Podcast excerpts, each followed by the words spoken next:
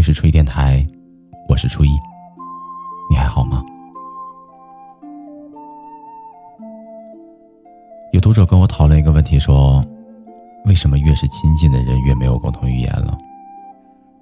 我开始从无数表面看起来不同，而本质却一样的故事当中去反思，发现从无话不谈到无话可说，中间的桥梁不是不爱，而是争执。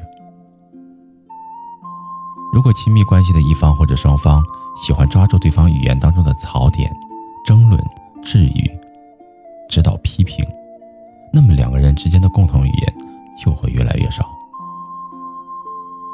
我们愿意跟一个人保持亲密的关系，不仅仅是因为他是我们的什么人，更因为在他们的面前，我们感觉到舒服和放松。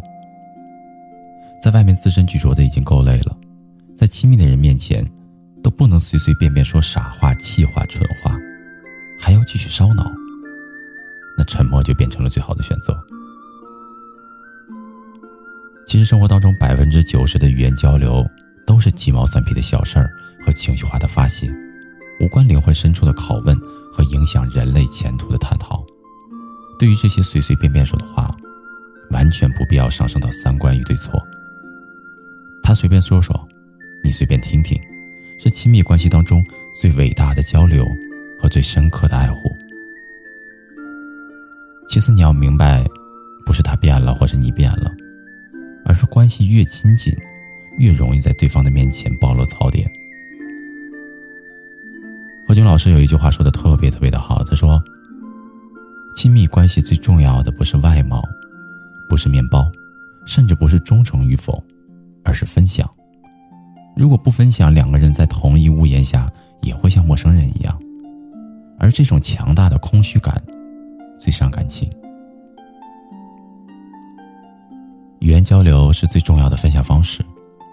相爱的人不能好好说话，只有一个原因，就是不明白大多数的语言是为了分享，而不是讨论和讨教。想清楚这一点，我跟大美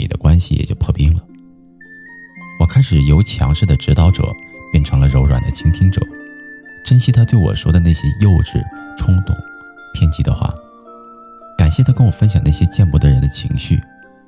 要知道，作为神秘的天蝎座，他在不熟的人面前，那就是蜡像本人。不要动不动在亲密的关系当中谈三观，非要谈的话，最重要的三观也不是串串算不算火锅。说老板的坏话是不是怂包，而是懂得自省与感恩，明白亲密比正确重要，包容比改造重要。只有对方愿意向你打开自己，你才能对他产生影响。别等他的城门关了，你才哭天响地的去捶门。我一个亲戚家的孩子已经两年没主动跟父亲说过话了。他说：“我把他当爸爸，他把我当孙子，一言不合就把我训得跟孙子一样。而他爸爸则说：‘你瞧他一天到晚都在想啥，我就看不惯。’你看不惯他就会离开你，疏远你，而不是变成你希望他成为的那个人。不懂爱的人，总是太喜欢争对错、谈观点，而不是用心去感受亲密关系当中。”最可贵的东西，分享。无论母子一场还是夫妻一世，所谓亲密，就是我不赞同你的观点，但愿意感知你的喜怒哀乐。因为我相信，洗一个热水澡，睡一个甜美的觉之后，你对这个世界的愤怒和失望都会消失无踪。你眼中所有的怂与恶，只是暂时的冲动，而不是长久的三观。感谢你的信任，让我看到这份脆弱，看到像傻瓜一样的你。亲密，不是永远在对方的面前表现最好的一面，而是不但于表现最坏的那一面。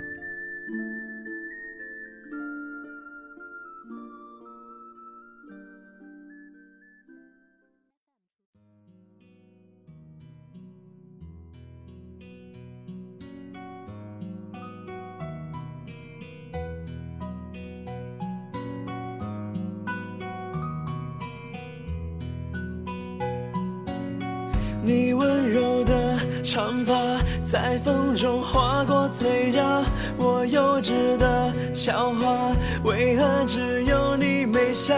你靠着窗发呆，我看你发